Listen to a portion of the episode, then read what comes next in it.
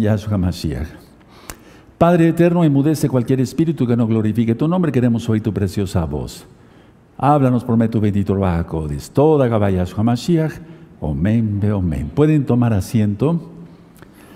Su servidor, doctor Javier Palacios Elorio, Roe, pastor de la Congregación Gozo y Paz en Tehuacán, Puebla, México. Pueden buscar los sitios en internet, bajar todo el material. Todo el material es gratuito. Te puedes suscribir al canal. Yo no monetizo los videos. Si te gusta el video, dale me gusta porque así YouTube lo recomienda como un video importante y lo es porque es de la palabra del Eterno.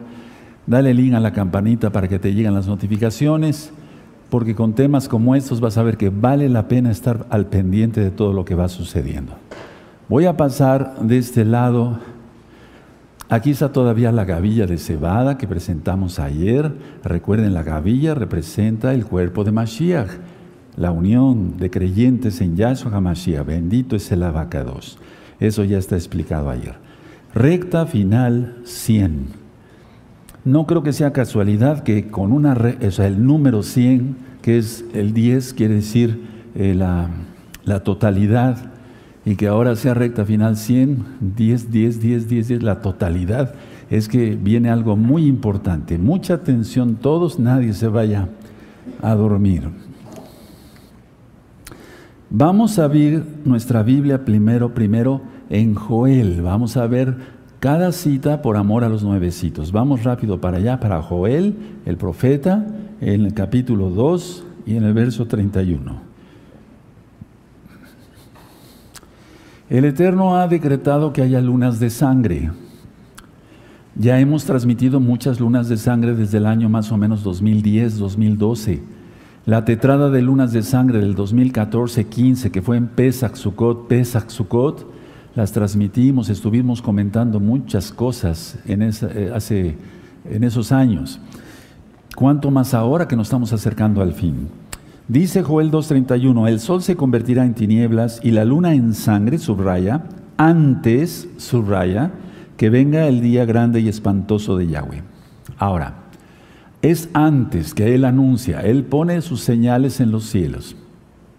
Ya lo he ministrado. En Génesis, los que no lo saben, anoten Génesis, Bereshit 1.14, dice que el Eterno puso las lumbreras, el sol y la luna, aunque la luna no tiene luz propia, sino refleja la del sol, para señales de los tiempos, es decir, para que nosotros sepamos en qué tiempo estamos, sepamos cómo va el año hebreo y también las estaciones, primavera, verano, otoño, invierno, y también señales de acontecimientos como lo que vamos a ver, que, ver ahora, que es mucho, muy serio. Entonces, estamos ya en la semana 70.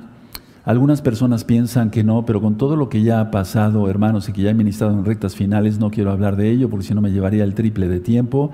Vean las otras rectas finales, ahí encontrarán la respuesta. Eh, dice claramente aquí en la Biblia, antes que venga el día espantoso de Yahweh. Ahora, es un sello por año, eso ya lo ministré en otras rectas finales, decía yo. Y había yo dicho aproximadamente que por ahí de julio, agosto, septiembre, no sé, es un sentir. El Eterno desataría, va a desatar el cuarto sello. Ahora, eso vamos a verlo con lupa hebrea el día de hoy. Entonces, entendiendo que eh, está poniendo señales, hay que pedirle, pedirle al Raja Codes que nos revele.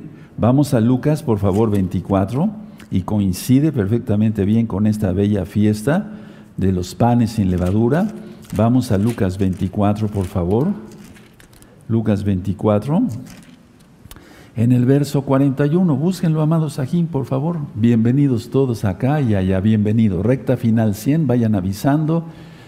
Quizá otras almas se, conecten, que no sean salvas, se arrepientan y se salven en el nombre de Yahshua Mashiach. Lucas 24, verso 41. Está hablando de los discípulos, vamos a decirlo así, los discípulos de Maús, ¿se acuerdan? Bueno, entonces verso 41. Y como todavía ellos, ellos, eh, perdón, y como todavía ellos de gozo no lo creían y estaban maravillados, les dijo, les dijo Yahshua, ¿tenéis aquí algo de comer? el verso 42. Entonces le dieron parte de un pez asado y un panal de miel. 43. Y él lo tomó y comió delante de ellos. 44, muy importante. Y les dijo, Estas son las palabras que os hablé estando aún con vosotros, que era necesario que se cumpliese todo lo que está escrito de mí en la Torah de Moshe, en los profetas y en los salmos. Es que toda la Biblia habla de Yahshua. Atención el 41 y subrayenlo con rojo, con, con amarillo y con rojo, yo lo tengo así. Entonces les abrió el entendimiento para que comprendiesen las escrituras. Hasta ahí me voy a quedar, después sigue el Eterno ministrando, que había de, morir y de resucitar. Pero entonces, a ver, entonces les abrió el entendimiento y eso es lo que necesitamos ahora, todos y yo oro en el nombre bendito de Yahshua Mashiach para que el bendito Ruach de Yahshua Mashiach les abra el entendimiento a todos, aquellos que todavía no tienen abierto el entendimiento y crean lo que ya está sucediendo. Omen, be Entonces esto es muy importante. Entonces les abrió el entendimiento para que comprendiesen las escrituras. Bueno, entonces vamos por partes. Ahora, atención, estamos hoy, estamos transmitiendo en vivo es sábado, para que se entienda, Shabbat 8 de abril gregoriano 2023. Son las 4 de la tarde con 13 minutos en el centro de México. Atención, dentro de un año, es decir, el 8 de abril de 2024 va a, haber, un eclipse total solar. Eso ya lo ministré en el eclipse híbrido. Por cierto, el eclipse híbrido es prácticamente en 15 días. Entonces, con todas estas señales que se han juntado, por eso el Eterno me ordenó hoy abrir la boca. Ahora, 8 de abril 2024, eclipse total de sol, que va a partir, por así decirlo de una manera simbólica, la República Mexicana en dos. Y la República Mexicana, y vamos a ver esa diapositiva, tiene forma de shofar. La República Mexicana tiene una forma de shofar. Y es que no somos los únicos ni los mejores, pero el Eterno escogió México y sobre todo Tehuacán, Puebla, México, para que desde aquí salga la Torah y la gloria es para el Eterno, lo sabemos, para el mundo. Vuelvo a repetir, no somos los únicos ni los mejores. Pero ¿eso qué significa? Que es muy probable que el 8 de abril del 2024 este ministerio ya vaya llegando a su final, porque para aquel tiempo prácticamente ya estarán los dos testigos acá en la tierra. Bueno, entonces pongan atención a eso, no es casualidad. Estamos a un año, hermanos. Ahora, toda Gabá. Con lo que vamos a ver ahora, el cuarto sello de que habla Apocalipsis capítulo 6 está a punto de abrirse en breve. Vamos a Apocalipsis 6, por favor. No quiero repetir muchas cosas para que no... Eh, nos alcance el tiempo y sobre todo para que ustedes vean las rectas finales anteriores. Miren, en Apocalipsis 6 están entonces eh, los sellos. Dice el verso 6, 1. Vi cuando el Cordero, o sea, Yahshua, abrió uno de los sellos y oí uno de los cuatro seres vivientes decir, ves, eh, como con voz de trueno, ven y mira. Y miré aquí un caballo blanco y el que lo montaba tenía un arco y, es decir, un arco sin flecha. Eso es importante. Eso ya lo expliqué y el que tenga oídos oiga y el que eh, tenga entendimiento. Y le fue dada una corona, el que lea entienda. Y salió venciendo y para vencer. Ese, sello ya está, cuando abrió el segundo sello, oía al segundo ser viviente que decía, ven y mira, y, salió otro caballo bermejo, al que lo montaba le fue dado poder de quitar la paz de la tierra, de la tierra de la paz, y que se matasen unos a otros y se le dio una gran espada. Ya está sucediendo. Recuerden, los sellos va uno por año, en la semana 70, vean las rectas finales anteriores, y se van empalmando unos a otros. No es que un sello se desate y acaba y empieza el otro, no, todos están empalmados. Dice aquí el 5, cuando abrió el tercer sello, oía al tercer ser viviente que decía, ven y mira, y miré aquí un caballo negro, y el que lo montaba tenía una balanza en la mano. Atención a esto, porque es lo que está sucediendo ahorita en los cielos con la luna de sangre. Vamos a subrayar ahí balanza, por favor, es muy importante, amados preciosos. Balanza, mucho, muy importante, subrayenlo. Vamos a aprender a ser buenos estudiantes, buenos talmidín, buenos discípulos. El 6, y oí una voz en medio de los cuatro seres vivientes que decía dos libras de trigo por un denario y seis libras de cebada por un denario, pero no dañense el aceite ni el vino. Eso ya está explicado, que en febrero del año 2022 empezó la guerra Rusia-Ucrania. Bueno, el verso 7. Cuando abrió el cuarto sello, y esto es aquí lo que el Eterno nos está avisando con estas lunas de sangre en esta plena fiesta. Porque las lunas de sangre normalmente son un día, pero aquí ya llevamos varios días y ahorita lo vamos a ver en diapositivas. Le pido a la Keila local, los hermanos que están ahora aquí conmigo, que vean este video una vez eh, eh, que esté subido a internet para que puedan ver las diapositivas. Entonces, cuando abrió el cuarto sello, oí la voz del cuarto ser viviente que decía, ven y mira, miré aquí un caballo amarillo y el que lo montaba tenía por nombre muerte. Atención a esto, porque va a haber una gran mortandad, eso ya lo expliqué en las rectas finales, ¿sí? Y el Hades le seguía. Vean cómo dice que el cielo le seguía, sino el infierno haciendo cosecha. y le fue dada potestad sobre la cuarta parte de la tierra para matar con espada, con hambre, con mortandad y con las fieras de la tierra. Y después ya viene el quinto sello. Entonces, a ver, el cuarto sello, por lo que llevamos nosotros estudiados, estudiado, perdón, es de entre el 2023 y 2024. Entre 2024 y 2025 será el quinto sello y así sucesivamente. Creo que vamos claros hasta acá. Ahora, vamos a ver unas diapositivas para que yo vaya explicando con calma. Miren, amados aquí, esta es la luna roja. Miren, les quiero explicar esto. Nosotros no sabíamos que iba a haber luna de sangre. Entonces, esta fotografía fue sacada eh, por medio de unos hermanos muy queridos de esta congregación local de Tehuacán, Puebla, México, pero con un celular. Es decir, la luna ahí está roja. Y tú dirás, pero no se ve roja total, pero sí estaba roja totalmente. Y eso fue el 5 de abril, que fue Pesaj, Pesaj, el primer día de la fiesta, digamos. Siguiente, aquí vemos, bueno, la luna roja del 5 de abril, es decir, del mismo Pesaj, ¿sí? Roja. Esto fue tomado con un celular pero la visión, vaya, realmente estaba roja, hermanos, no crean que estoy inventando, no tengo por qué inventar. Seguimos. Ahora, esta luna roja, eso está mejor, es la del 6 de abril, la del 6 de abril, el primer Shabbat de Hamatzot, el primer Shabbat de Hamatzot. Miren qué intensidad de rojo. Seguimos.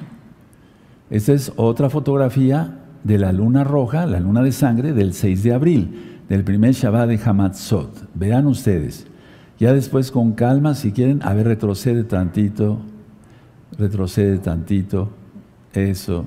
Ahí, tómele una fotografía, hermanos, ahí en su casa, tómenle una fotografía. Luna de roja 5 de abril.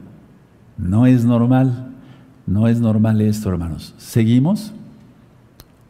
La del 6 de abril, por favor, tómenle una fotografía. Luna roja del 6 de abril, luna de sangre, 6 de abril, primer Shabbat de Hamatzot. ¿Seguimos? Luna roja del 6 de abril, es el mismo día, pero vean qué intensidad de rojo. Eso se está tomado con una cámara, ya no con un celular, sino con una cámara muy fina. Ahora, muchos podían alegar de los ateos, de los que no creen en las profecías y ni creen en Elohim, que son polvos cósmicos, etcétera, etcétera. Bueno, sea lo que sea, no, no son polvos cósmicos, yo se los puedo decir en el espíritu, por el espíritu de Yahweh. Aunque fueran polvos cósmicos, ¿quién puso los polvos, polvos cósmicos para que se pusiera roja? Ahora, una noche está bien, pero todos estos días, es decir, no, no hay pretexto, son lunas de sangre. Seguimos, Atención a eso y tómele una fotografía. Esta es la luna roja de ayer, 7 de abril, acá en Tehuacán, Puebla, México, tomado desde la congregación Gozo y Paz. Repito, en Tehuacán, Puebla, México. Luna roja, tómele una fotografía, 7 de abril del 2023. Pueden ustedes ver en la parte inferior que no estamos mintiendo, está ahí en la cámara, lógico, el, digamos, el día que fue tomada la foto. Seguimos. Ahora, mucha atención porque vamos a entrar a cosas bien profundas, bien profundas de escatología. Betula, ahí tienes la congregación de Betula, que es la Virgen, siempre representa a Israel, a nadie más. En Apocalipsis 12, y vi la señal de la mujer, etcétera, etcétera, y está hablando de Israel. Ahora, llama la atención que aquí entonces, el 5 de abril, Betula, y la luna a su izquierda, pero prácticamente en el cuerpo, prácticamente en el cuerpo. Recuerden, Betula, lo que se ha conocido como Virgo. Tómenle una fotografía, hermanos, es muy importante. Seguimos. Luna del 6 de abril, es decir, un día después, Betula otra vez está ahí y la luna prácticamente ya en la pierna izquierda, en la parte baja de la pierna izquierda, es decir, prácticamente en la rodilla, ¿por qué no decirlo? Ahorita voy a decir todos los significados que tienen. Ahora, vamos a la siguiente. Esta es la de ayer, luna roja, ¿sí? Recuerden que las tres lunas han sido rojas y hoy muy probablemente sea roja también. Y eso ya no es normal porque las lunas rojas generalmente son cuando son lunas llenas. Y aquí desde ayer ya la luna está menguando. Entonces esta luna roja es del 7 de abril, del día de ayer. Está Betula, desde luego. Eh, a la izquierda vemos los pies de, la, de, de Betula, a la izquierda de su pantalla. Y vemos la luna y ahí aparece la balanza. La balanza. Ahora, la constelación de la balanza. Ahora, véame tantito aquí. Nosotros no hacemos astrología, la astrología es para la adivinación y los brujos y los hechiceros manejan eso, no. Nosotros manejamos astronomía bíblica. Si ustedes buscan en Job, en el capítulo 38, dice, moverás tú las constelaciones a su tiempo, harás tú salir a la osa mayor, etcétera, con sus cachorros y demás. Entonces, quien mueve todo, porque es soberano, es Yahweh Sebaot, quien es Yahshua HaMashiach, y recuerden lo que dice Génesis 1.14. Son señales que el Eterno está dando claramente. Y ya vimos que la luna roja representa, es antes de que venga la gran tribulación. Es decir, ahorita ya se está en tribulación de una manera, pero va a acelerar la tribulación con el cuarto sello. Con el cuarto sello acelera ya y se va a convertir en gran tribulación. No estoy vacilando, hermanos, tampoco es para darles eh, susto y que no puedas dormir, simplemente para que te mantengas firme y los que no estén en los pactos, rápido arrepentirse porque probablemente esta sea la última oportunidad por lo que estamos viendo aquí en plena fiesta. Ahora vamos al libro de Daniel, por favor, abran su Biblia en el libro de Daniel, vamos para allá y todos recordamos esta cita en Daniel 5 y el verso 25. Eh, el Eterno escribió esto, dice así, eh, desde el verso 24, es Daniel 5, verso 24. Entonces, de su presencia fue enviada la mano que trazó es, esta escritura. Y la escritura que trazó es Mené, Mené, Tekel, Uparsim, que es la interpretación del asunto. Mené contó Elohim tu reino y le ha puesto fin. Tekel, pesado, es decir, pesado en la balanza. Lo que vimos en Apocalipsis 6. Sí, y aquí está la balanza claramente, de el pesado ha sido en balanza y fuiste hallado falto. Pérez, tu reino ha sido roto y dado a los medos y a los persas, esa administración ya la di, busca en el libro de Daniel, no es el momento de dar mucha explicación sobre ello. Entonces, la idea es, y volvemos a las diapositivas, que está la luna roja de ayer, 7 de abril, los pies de la mujer están hacia en su pantalla del lado izquierdo, pueden tomar una fotografía, está la luna a la derecha y abajito de la luna está la balanza. Recuerden, la luna representa a la humanidad. ¿Por qué? Porque el sol de justicia, y eso lo pueden ver, anoten la cita, Malaquías 4.2, nacerá el sol de justicia y se refiere a Yahshua Mashiach. Y después dice, y en sus alas traerá sanidad, en sus alas, del talid, del talid. Por eso el Salmo 91 dice, el que habita al talid del Todopoderoso o del Altísimo, del Todopoderoso, morará bajo la sombra del Omnipotente. Y sigue la escritura. Entonces, con todo esto quiere decir que el Eterno va a pasar una vez más y ahora más fuerte en la balanza a la humanidad, porque la luna representa a la humanidad porque debemos reflejar la luz del sol, en este caso el sol de justicia. Por eso, eh, hablando ahorita de potestades demoníacas, Yahshua Mashiach les reprenda, ha habido tanto culto al sol y el Eterno reprende eso. Y por eso los brujos hacen un sol y una luna y etcétera, etcétera, y la gente se los lleva a las casas y demás. Por eso tanta adoración en los mayas, aztecas, teotihuacanos, eh, incas, etcétera, etcétera, etcétera, adoración al sol, porque es una burla de Satanás. Yahshua Mashiach le reprenda. Ahora entonces vemos ahí la balanza, ¿sí? Ahora vamos a pasar a la siguiente. Esta luna, atención ahora, Hoy estamos a 8 de abril, aquí todavía hay sol, pero vamos a estar muy pendientes cuando se ponga el sol y tomarle fotografías a la luna. primeramente el Eterno. Entonces, esta luna no la hemos visto todavía, pero hay programas como el Stellarium que anuncian que hoy la luna también estará roja. No es normal, ya son varios días de la fiesta. Luna roja 8 de abril 2023 y encontramos la balanza arriba, ahí la tienen, tomen una fotografía, hacia abajo la luna y hacia abajo está escorpión que representa al enemigo. Por eso Yahshua Mashiach en Marcos 16 dice, os doy potestad sobre escorpiones, sobre serpientes y escorpiones. Escorpiones se refiere a los demonios. Ahí está representado Hasatán, Yahshua Mashiach le reprenda. Entonces tenemos la balanza arriba, la luna abajo y escorpión abajo. Hoy, hoy, 8 de abril. Seguimos adelante. La luna de mañana será Reshon, domingo, luna 9 de abril, ¿sí? Aquí me llama mucho la atención que la luna estará totalmente en la cabeza de escorpión, es decir, ya tomada por el enemigo. Y es lo que vamos viendo claramente en Apocalipsis, que se abre el cuarto sello y va a haber una mortandad tremenda. No estoy anunciando tonterías, estoy anunciando lo que dice Yahshua Mashiach. Tómele una fotografía, repito, luna del 9 de abril 2023, el escorpión. La luna ya totalmente en la cabeza del escorpión. Seguimos. Luna roja, fíjense, luna roja del día 10 de abril 2023, que va a ser lunes, este próximo lunes, para que se entienda. La luna aquí ya está entre escorpión y el arquero, el arquero. Y eso significa que la guerra será intensificada. Ya lo hemos venido diciendo. Hasta las personas que no conocen de Biblia y de profecías dicen, bueno, esta guerra entre Rusia y Ucrania se va a intensificar y se va a volver una tercera guerra mundial. Ya la hay en lo comercial. Por eso ya empezaron a quebrar ciertos bancos de Estados Unidos. Pero ahora se va a intensificar la guerra y por eso Rusia maneja ya, eh, traslada misiles para acá y China, etcétera. Ya todo está preparado.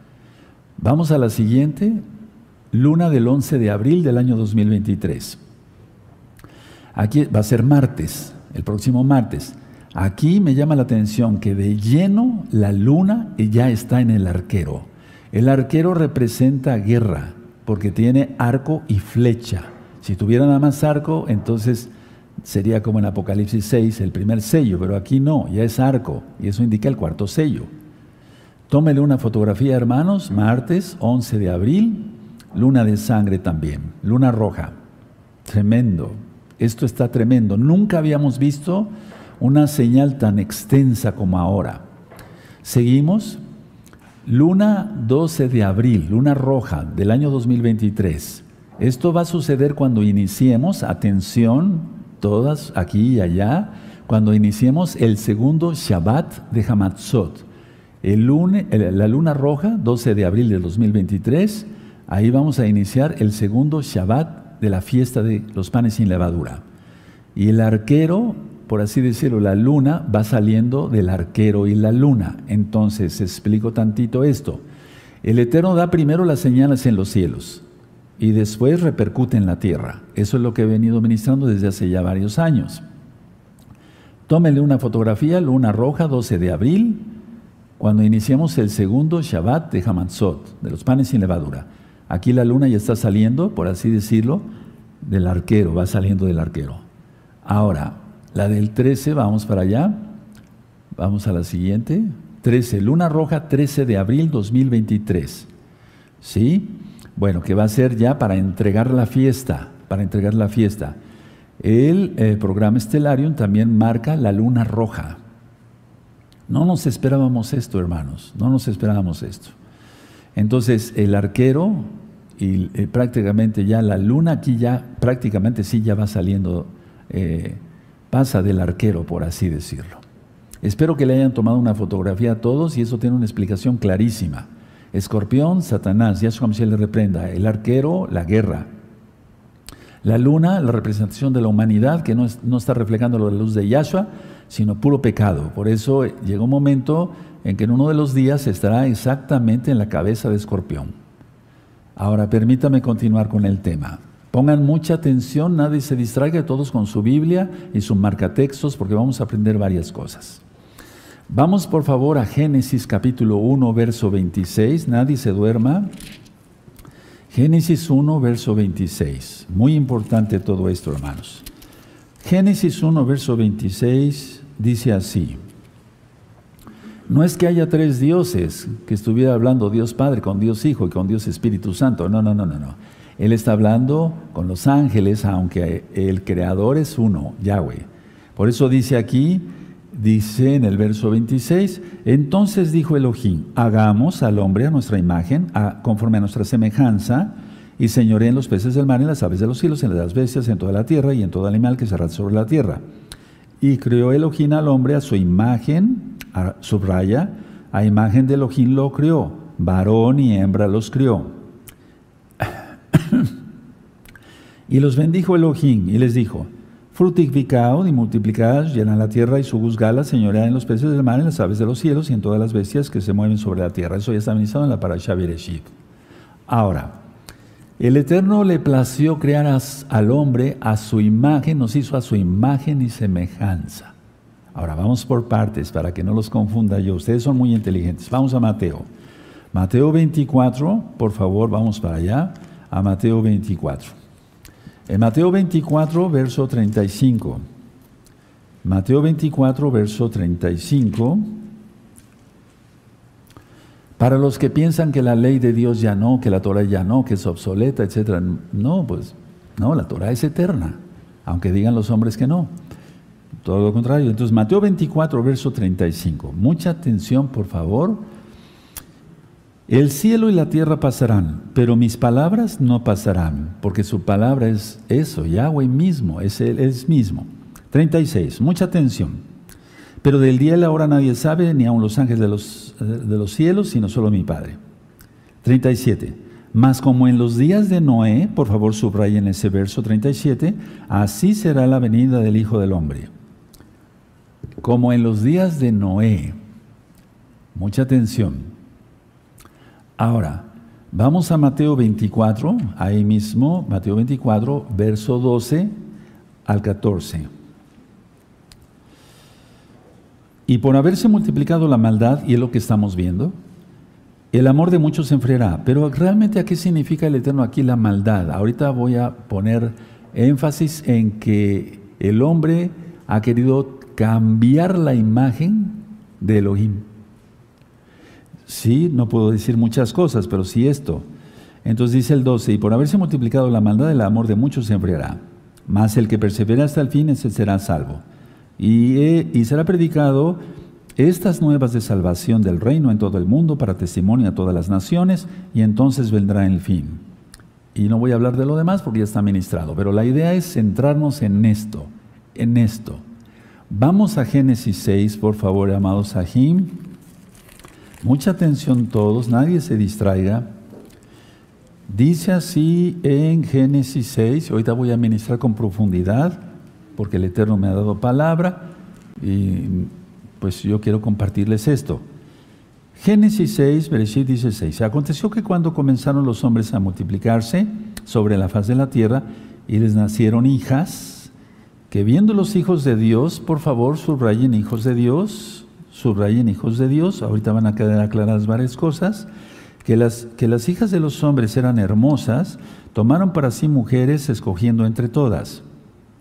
Y dijo Yahweh, no contenderá mi espíritu con el hombre para siempre, porque ciertamente él es carne, mas serán sus días 120 años. Se está refiriendo a 120 jubileos, de los cuales ya terminamos y entramos ya a la semana 70. Eso ya está explicado desde hace mucho tiempo. Ahora, Vamos a entender claramente qué es, a qué se refiere Yahweh cuando dice en la palabra hijos de Dios. Por favor, vamos al libro de Job, antes de los Salmos, en la mayoría de las Biblias. Vamos al libro de Job, amados, por favor. Y busquen, por favor, Job 1, 6. Vamos para Job 1, 6.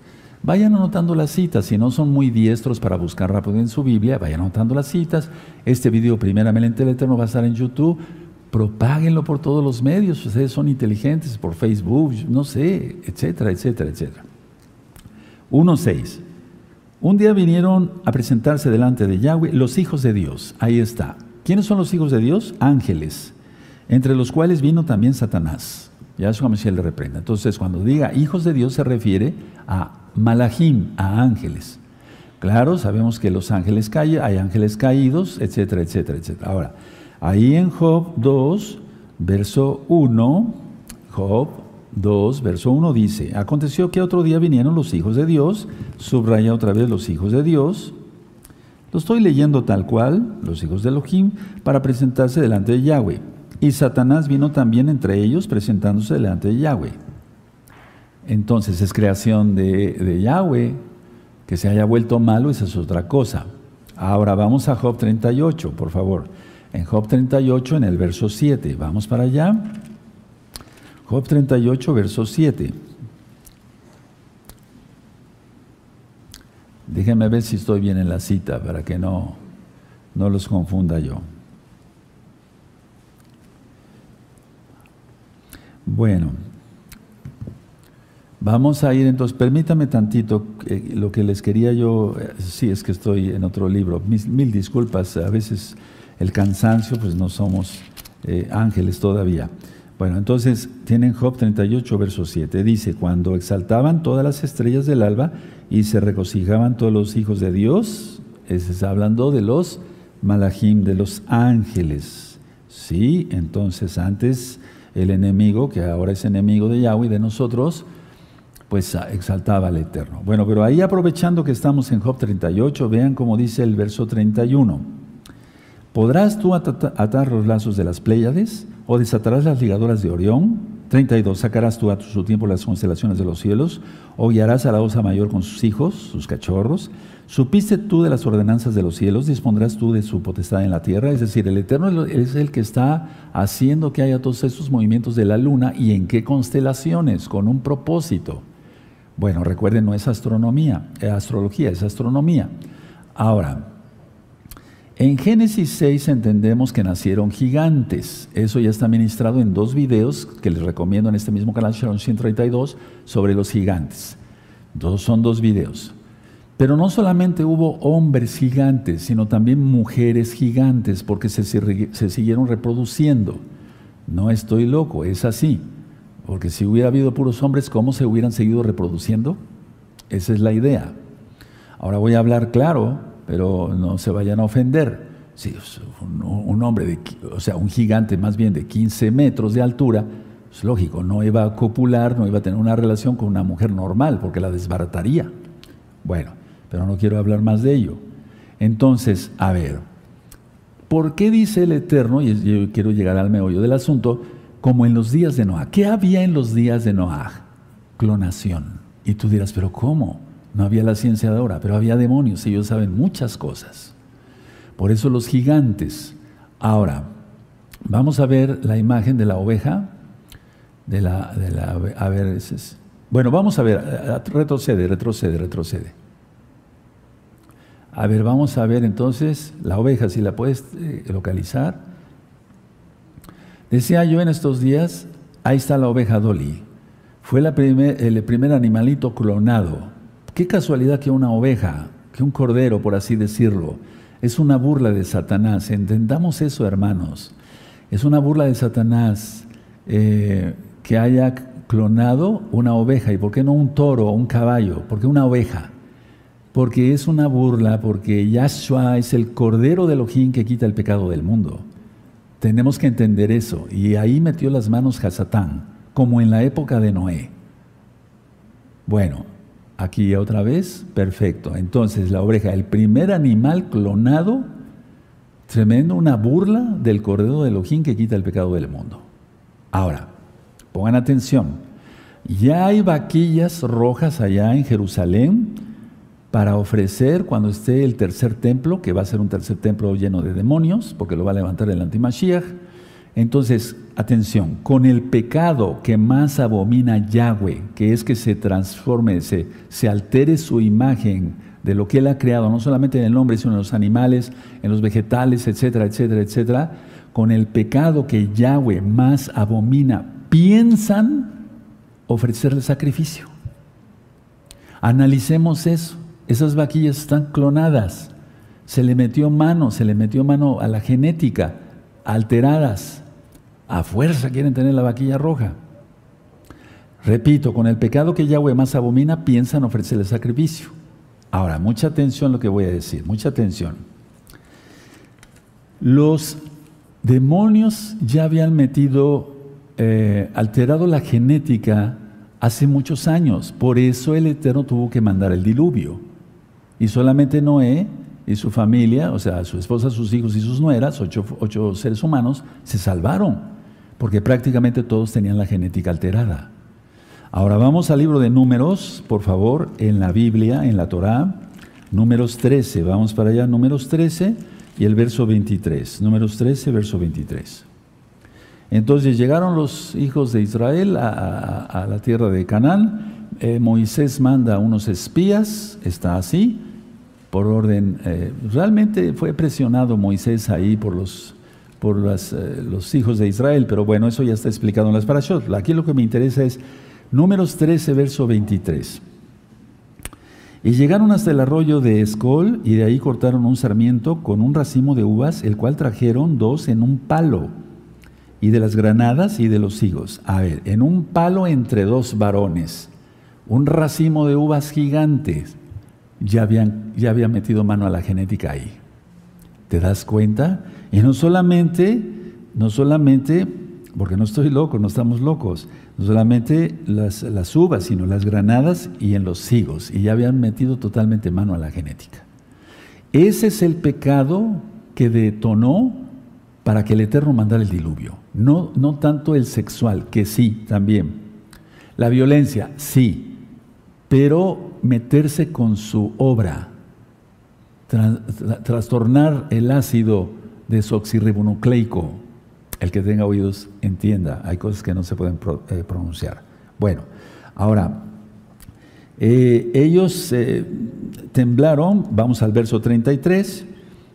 Sí, bueno, dice el verso 32, y hablaron mal entre los hijos de Israel de la tierra que habían reconocido, diciendo la tierra por donde pasamos, para reconocerla es tierra que traga a sus moradores, y todo el pueblo que vimos en medio de ella son hombres de grande estatura.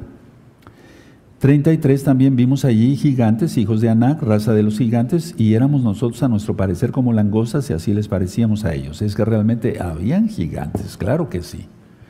Ahora, permítame ir eh, avanzando más en la administración. Entonces el eterno Yahweh, al mandar a los hijos de Israel precisamente a esa tierra, es porque el eterno quería raer a todos, era una orden a través de Moisés, y raer a todos porque todos ya habían alterado la genética, tanto en los humanos como en las eh, frutas, ya lo vimos acá en los frutos. Entonces, vamos a Deuteronomio, hermanos, por favor, Deuteronomio 7, vamos para allá. Deuteronomio 7, verso 1 y 2. Búsquenlo, por favor, si no eres muy diestro, ve anotando las citas. Sí, aleluya. Bueno, Deuteronomio 7, verso 1 y 2. Dice así. Cuando Yahweh tu Elohim te haya introducido en la tierra en la cual eh, entrarás para tomarla, y haya echado delante de ti, de ti muchas naciones, al Eteo, al Jerbeseo, al Amorreo, al Cananeo, al Fereceo, al Ebeo y al Jebuseo, siete naciones mayores y más poderosas que tú. ¿Por qué está diciendo siete, siete naciones mayores? Por lo mismo, porque habían alterado la genética, había gigantes, pero el Eterno estaba con ellos y podían ser exterminados, claro que sí. Verso 2.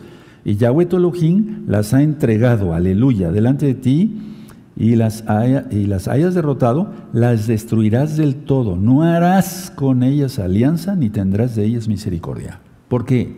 Porque ya estaba, estaba todo alterado. Si el Eterno hizo al, hombre a su imagen y semejanza, hizo las frutas, las flores, todo, con perfección total, el hombre, el peor pecado que, el pecado que hay al Eterno es el que se altere. Recuerden el vino del furor de la ira de Yahweh. El que lee entienda. Ahora, vamos a números 14, por favor. Números 14, ahí adelantito. Números 14, verso 9. Entonces los espías regresan y 10 dicen, no, no podremos. Y solamente Josué y Caleb, eso ya lo vimos en las parashot, dijeron, sí, sí podremos, Yahweh está con nosotros, porque su amparo ha sido quitado de ellos. ¿Cuál amparo? Su protección. ¿Qué es? ¿Qué era? Un demonio, una potestad demoníaca que era como el papá de los gigantes, para que se entienda en términos sencillos, amados aquí. Entonces tenemos números 14, eh, vamos a números 14, perdónenme, números 14, y vamos a ver el, verso, eh, perfecto, el verso 9. Por tanto, no seáis rebeldes contra Yahweh, ni temáis al pueblo de esta tierra, porque nosotros los comeremos como pan. Su amparo, su fortaleza, su protección, ¿sí? Se ha apartado de ellos. Es decir, el Eterno lo que hizo es quitar esas potestades demoníacas. ¿De acuerdo? Y con nosotros está Yahweh, no los temáis. Ahora, ¿hacia dónde fueron esas potestades demoníacas? Hacia Centroamérica. México, digamos, aunque no es Centroamérica directamente, pero todo lo que es mayas, teotihuacanos, aztecas, olmecas, eh, etcétera, etcétera, etcétera, donde querían ser ellos como alienígenas y por eso se ponían, eh, se apretaban el cráneo para que el cráneo se les pusiera así, o sea, querían parecerse a los Sheidim. Otra cosa que airó al Eterno. Hay piedras desde hace mucho tiempo labradas donde está Medio Oriente y entonces hay una línea que dirige hacia Sudamérica o Centroamérica, pero también hacia Sudamérica. ¿Por qué? Porque las potestades que fueron removidas de Medio Oriente, ahí de la tierra de Canaán, ahora Israel, fueron mandadas por el Eterno acá. Por eso las, las potestades, y por eso está saliendo la Torah tan fuerte de acá. Hay un concepto profético, hermanos. Eh, este esta ciudad se llama Tehuacán, Teos, ya lo dije, dioses, ya se les reprenda. Can quiere decir lugar, es Nahuatl, eh, eh, tierra de los dioses o lugar de dioses. No, solamente hay uno y él reina por siempre. Y él viene pronto. Entonces, por eso levantó esta Keilah para, de para gloria de su nombre con tanta fuerza con tanto poder. Y no vacilamos y no hacemos negocio. Es decir, la idea es esta, que se salga la Torah, pero plena, total, limpia, sin cábala, sin mandamientos rabínicos, etcétera, etcétera, etcétera. Bueno, eso ya lo he explicado. Entonces aquí esas potestades pasaron allá y por eso había sacrificios humanos entre todas esas culturas y escogían a las mujeres más bellas, les abrían el corazón y todavía latiendo lo ofrecían a sus dioses. Por ellos, eh, por favor, nadie me vaya a malentender, porque luego hay mucho orgullo mexicano o guatemalteco por los mayas, o no, no, no, tú eres Israel. Y entonces deciden, pero es que la, gente eh, vestía con taparrabos, no estoy siendo irreverente, por favor nadie me vaya a malentender. Y al llegar las potestades demoníacas ahí, ahí no es que les dieran inteligencia, ¿no? Si les hubieran dado inteligencia hubieran sido de otra forma. Pero les empezaron a, a meter el culto al sol, la serpiente, en este caso la serpiente emplumada en México, por eso hay una pirámide que se llama Chichen Itza y a ciertas horas el sol va descendiendo y por la forma de la pirámide es como si la serpiente fuera descendiendo. Yahshua ya reprenda todo eso. Entonces entendemos que esas potestades fueron movidas de allí. Ahora, pues eh, la inteligencia para hacer ese tipo de pirámides y calcular exactamente el equinoccio. Alguien podría decir, este doctor está loco, los mayas eran súper inteligentes de por sí. No, fue por las potestades. Porque una persona sabia no iba a matar a alguien y ofrecer el corazón de una manera tan, tan terrible, ¿no? Todavía latiendo el corazón, ofrecerlo a Hasatán y a su le reprenda.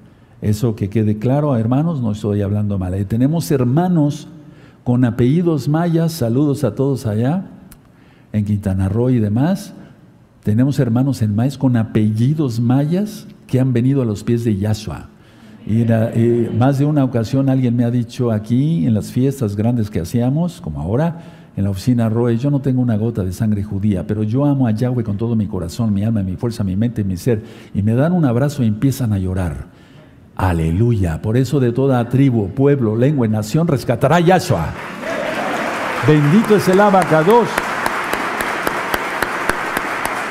Aleluya. Ahora vamos para Génesis otra vez, amados. Vamos, abran su Biblia en Bereshit.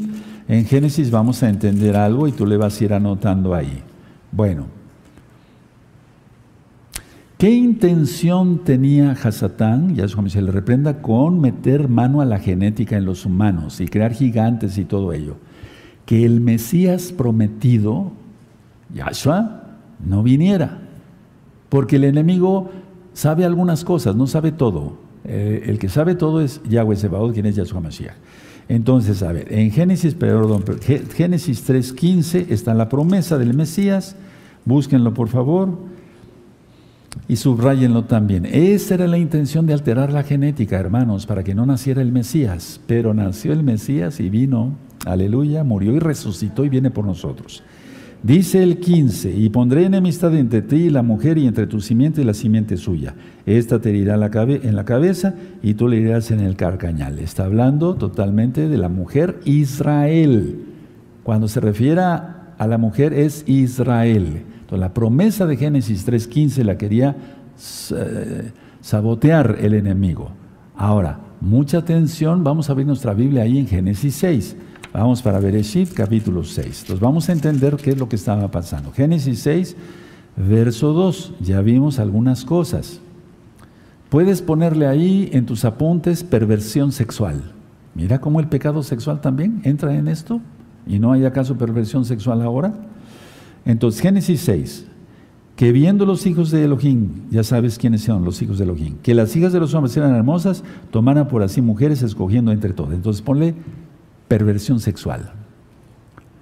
Ahora, Génesis 6, Bereshit 6, verso 2, significa también actividad demoníaca, fuertemente, actividad demoníaca fuertemente.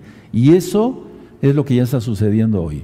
Por eso les mandé a la Keilah por medio de WhatsApp, pero ustedes lo pueden ver, hermanos, eh, amigos, amigas, eh, lo pueden ver, eh, que están yo, di un tema que le titulé Caen los demonios, anótenlo, caen los demonios, ya tiene un poco de tiempo. Vean ese video, es importante. Sí, claro que sí. Bueno, están ahorita poniendo cantidad de, eh, eh, comerciales, de lociones, de desodorantes, donde van cayendo eso, porque los ángeles son caídos, o sea, ellos caen, los demonios caen.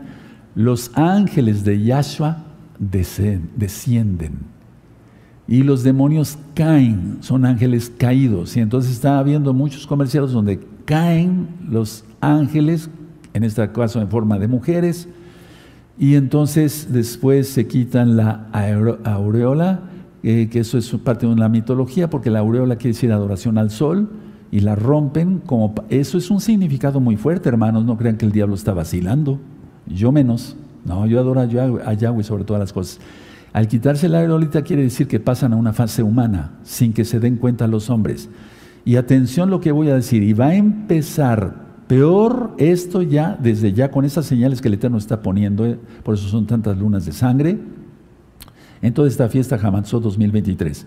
Van a empezar a tener relaciones porque van a ver a las mujeres, ya no hombres, sino las mujeres hermosas, y van a empezar a tener relaciones los hombres normales, o que ya tengan ciertas cosas en su cuerpo, etcétera, relaciones y de ahí gigantes o totalmente alterados, alterados genéticamente. Entonces, si pusieron ahí perversión sexual, actividad demoníaca. Ahora, en 6.5, en Génesis 6.5 dice, y, yo, y vio, perdón, y vio Yahweh que la maldad de los hombres era mucha en la tierra, y que todo designo de los pensamientos del corazón de ellos era de continuo solamente al mal, o sea, solamente el pecado, pecado, pecado. Entonces ponle ahí el corazón del hombre inclinado totalmente al pecado. Pónselo ahí. Entonces Génesis 6, verso 5 significa el corazón del hombre totalmente inclinado al pecado. ¿Qué es lo que está pasando hoy? Este mundo está lleno de locos. Ahora, en 6.11, 6.11, en 6.11 dice, y se corrompió la tierra delante de Elohim y estaba la tierra llena de violencia. ¿No es acaso el sello tercero y cuarto? Claro que sí, hermanos. ¿Qué es el pecado entonces? ¿Por qué se airó? ¿Y por qué el Eterno dice, como en los días de Noé? Se refiere a la mutación genética de todo. Y ya está. Ya está o no están ya haciendo harinas y pánicos de gusanos y de esto y del otro, etcétera, pero es que es una infinidad de cosas. Yo me puse a estudiar como médico todo eso y digo, Padre eterno, con razón vas a lanzar tu ira, es algo increíble. Entonces, a ver, el Eterno mandó destruir a los habitantes de Canaán. Eso ya lo vimos en Deuteronomio 7, verso 1. Estaban pervertidos a más no poder por influencia demoníaca. Muchos tenían ya, de hecho, ya había alteración entre las frutas. Ahora que hay maíz transgénicos, limón sin semilla, que decir transgénicos, hay transgéneros. Vamos a ver unas, unas fotos de frutas. Ahí tienes lechuga gigante, gigante ahí, lechuga gigante. Ahí está ya alterada la genética, por eso el Eterno está airado. Seguimos, una calabaza gigante, una calabaza gigante que la tiene que cargar un hombre muy, musculoso, pues, porque un hombre normal no puede cargar eso. Seguimos. Huesos de, huesos de gigante encontrados en Roma. Seguimos. Ese gigante que está, digamos, ese hueso de gigante no era tan grande, tal vez mediría unos tres metros y medio, pero de todas maneras era grande. Pero vamos a ver lo siguiente. Sí, a ver, dice los restos desenterrados eh, en un pueblo de Ecuador que habrían pertenecido a gigantes de 7 metros. A ver, vamos a ver la siguiente. Ahí tienes un esqueleto que sí se pudo armar de un eh, gigante de 7 metros. Recuerden ver el video, son dos videos, Gigantes 1, Gigantes 2. En este mismo canal son 132.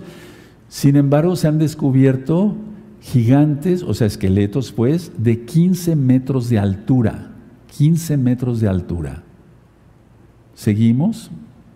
La oveja Dolly que platicaba yo ya, seguimos.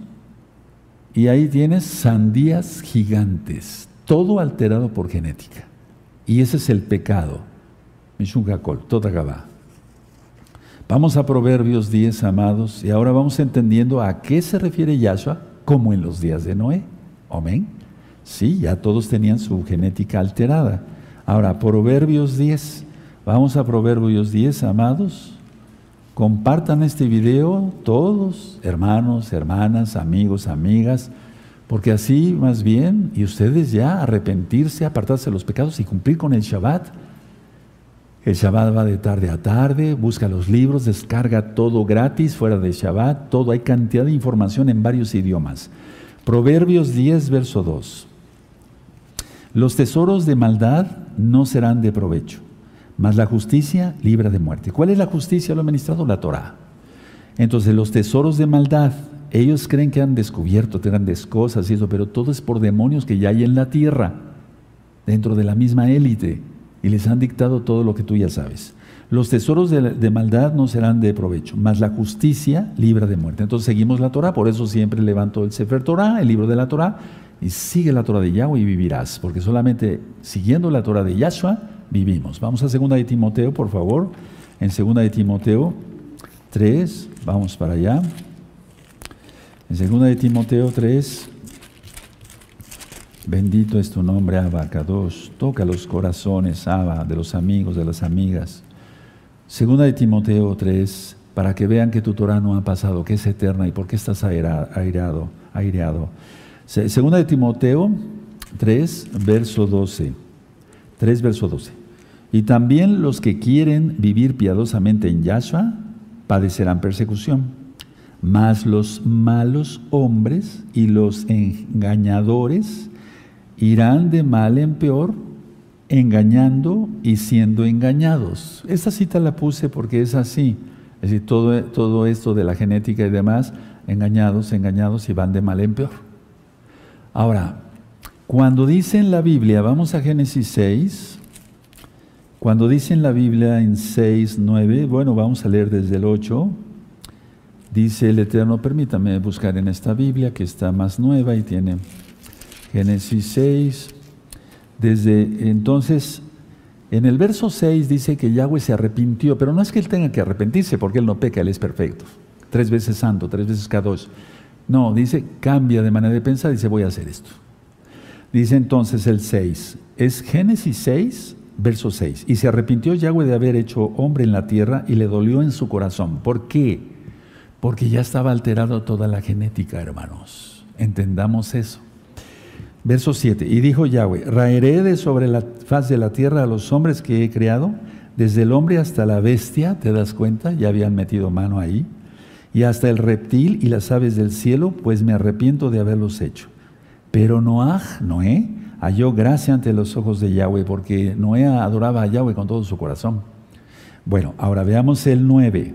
Y bueno, eh, pero Noé halló gracia, perdón, simplemente con leer, eh, sí, el 8.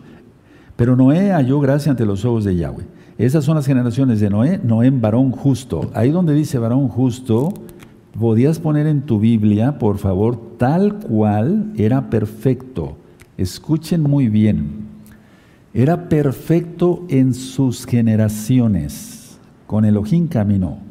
Puedes ponerle y entender todos aquí y allá. Y yo oro a, bendito Yahshua Mashiach para que el Baja te abra el entendimiento como los discípulos de Maús y se pueda entender la escritura. Era varón justo, era perfecto en sus generaciones. Ponle ahí, por favor, era perfecto en su perfil genético. Anótalo, tal cual, hermano, tal cual. Era perfecto en su perfil genético. Por eso dice, varón justo era perfecto en sus generaciones. Ya todos estaban contaminados. Ahora, toda la humanidad ya era transgénica. Por eso Yahshua Mashiach lo destruyó a todos por medio del diluvio. Entonces fue, dice la Biblia claramente y entendemos esto, que el juicio primero fue con agua y ahora será con fuego. El Eterno va a permitir que esas armas atómicas que tienen ya los países y que ya quieren ya lanzar y que muera millones de almas, sí, Él lo va a permitir así. Vamos a segunda de Pedro, por favor. Vamos a, entonces vamos entendiendo que los apóstoles entendían todo esto perfectamente bien Ahora tú, por gracia de Yahshua, sí, por su bendito Ruajacodes, estás entendiendo, hermano. Entonces, espero que me hayan entendido lo de Noé. Entonces, si no, revisen el video otra vez. Vamos a segunda de Pedro, capítulo 3, verso 6. Dice así. Búsquenlo todos, por favor. Segunda de Pedro, verso 6. Por lo cual el mundo de entonces pereció anegado en agua. Está hablando de Bereshit, de Génesis, de la época, ya tú ya sabes de qué. Bueno.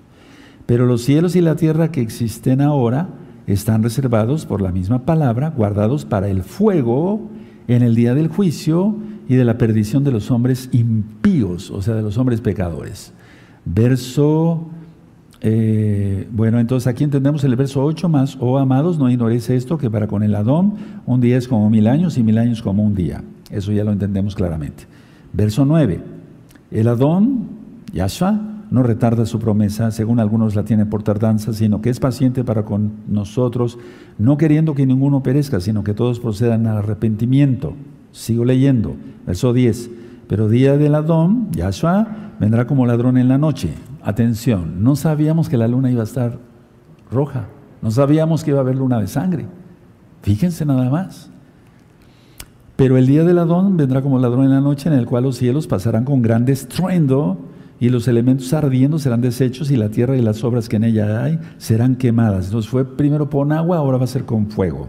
Verso 11, puesto que todas estas cosas han de ser deshechas, ¿Cómo no debéis vosotros andar en, santidad y piadosa manera de vivir? Es decir, si tú estás entendiendo todo lo que yo estoy ministrando, que el Eterno, bendito es Yahshua Mashiach, te está ministrando a través de mi boca, si tú entiendes eso, entonces te guardarás en santidad hasta que venga Yahshua.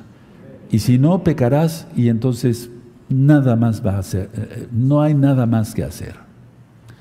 Ahora, Recuerden los comerciales que están pasando. A veces en la televisión está uno viendo, viendo un programa serio. A mí me gusta ver programas de animales, etc. Porque es la creación del Eterno. O de flores y demás, etc. Como ahorita tenemos adornado este precioso altar para Yahweh. Bendito es Él. Bueno, pero de repente meten un comercial donde un dragón va volando. Es que ya están preparando a la gente. Recuerden que Kazatán va a, caer en la mitad de la semana 70. Si estamos bien en las cuentas, entonces caería dentro de un año. Caería dentro de un año en Pesaj. Es decir, el primero de Aviv, pero puede ser en Pesaj. Porque el Eterno pone señales muy claras. Cuando las pone en sus fiestas, cuidado mucho cuidado. Entonces, ahora con todo esto, los comerciales de que los diablos van cayendo, etcétera, hay comerciales muy terribles, se ven muy feos. Pero bueno, pues a veces los ve uno y dice, a ver, voy a analizar qué es esto, qué mensaje están dando. Ahora, el Eterno dice, en pocas palabras le dice a la humanidad, te ha parecido poca cosa mi creación. Te ha parecido poca cosa que yo haya creado al hombre a mi imagen y semejanza. Te ha parecido poca cosa que yo creo, o sea, creo, perdón, a los animales en perfección. ¿Te ha parecido poca cosa que yo he creado todo lo que son las frutas en perfección? Entonces tú les alteras todo genéticamente y yo te mando juicio. Ese es el juicio por el cual viene. Es decir, para todos los que ya estudiaron conmigo escatología y que seguimos estudiando escatología, el vino del furor y todo lo que tú ya sabes, el que le entienda, es por eso. Por eso Él va a mandar su, la gran tribulación y nos está avisando con esas lunas de sangre que ya se va a desatar el cuarto sello. Habrá personas que digan, no, todavía no empieza la semana 70 porque todavía no viene el arrebatamiento cristiano. Bueno, eso es otra cosa, no nos interesa más que lo que diga la bendita Torah. Entonces, por eso el Eterno está muy airado y Él quiere que la humanidad se arrepienta. Ahora, nosotros como congregación, vayan cerrando su Tanaj, y sus apuntes, nosotros no comemos, por ejemplo, nosotros comemos lo que dice en Levítico 11, y lo que el Levítico 11, y lo que está prohibido en Levítico 11 no lo comemos. Está lo mismo en Deuteronomio 14. No comemos cerdo, no comemos camarones, pero tampoco comemos limón con semilla, naranja sin semilla, lima limón sin semilla, no comemos calabazas gigantes, no comemos cosas así, porque ahí está el sello de Satanás. Yahshua HaMashiach le reprenda. Y no vamos a comer nosotros, que tenemos el, fuego del Rahakodes, estamos sellados para el día de la salvación, cosas alteradas por Hasatán a través de los hombres malvados. Entonces yo exhorto a toda la congregación gozo y paz y a los amigos que vayan habiendo arrepentimiento, que no coman nada de eso. Todos debe ser como el eterno Lord de los. Vayan sacando su shofar, limón con semilla, eh, etcétera. Todo debe de ser porque está escrito perfecto. Y dice el Eterno, dice el Eterno, eh, y tendrá este fruto su semilla. Y tendrá este fruto su semilla. ¿Por qué semilla? Porque de ahí van a nacer otras frutas y no alteradas. Recuerda lo del racimo entre dos hombres, pues eso ya estaba alterado. Y espero que lo demás me lo hayan entendido. Hay cosas que no se pueden mencionar, pero me lo hayan entendido porque el tema está bastante claro. Yahshua viene pronto. Me voy a poner de pie y ese es un momento solemne.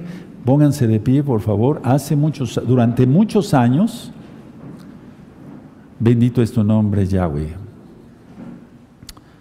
Durante muchos años yo me puse aquí y los mismos adontoqueas van tocando y yo digo, Oh casa de Judá, arrepiéntete. Oh casa de Israel, arrepiéntete. Oh naciones todas, arrepiéntanse. Yahshua Hamashiach viene pronto y los juicios no van a iniciar, van a reciar. Arrepiéntete. La sote la sote la sote Hagan arrepentimiento rápido antes de que sea tarde. En el nombre de Yahshua Hamashiach. Omen, Beomen, aleluya. Aleluya. Toda Gabá, toda Gabá. Los que están fuerte. Eso, como lluvia. Temprana y tardía, la tardía. Abba, tú eres nuestro Rey bendito Yahweh, quien eres Yahshua Mashiach. Nosotros estamos totalmente en contra de todo esto porque te amamos, Abba. Te agradecemos que nos hayas hecho como nos has hecho.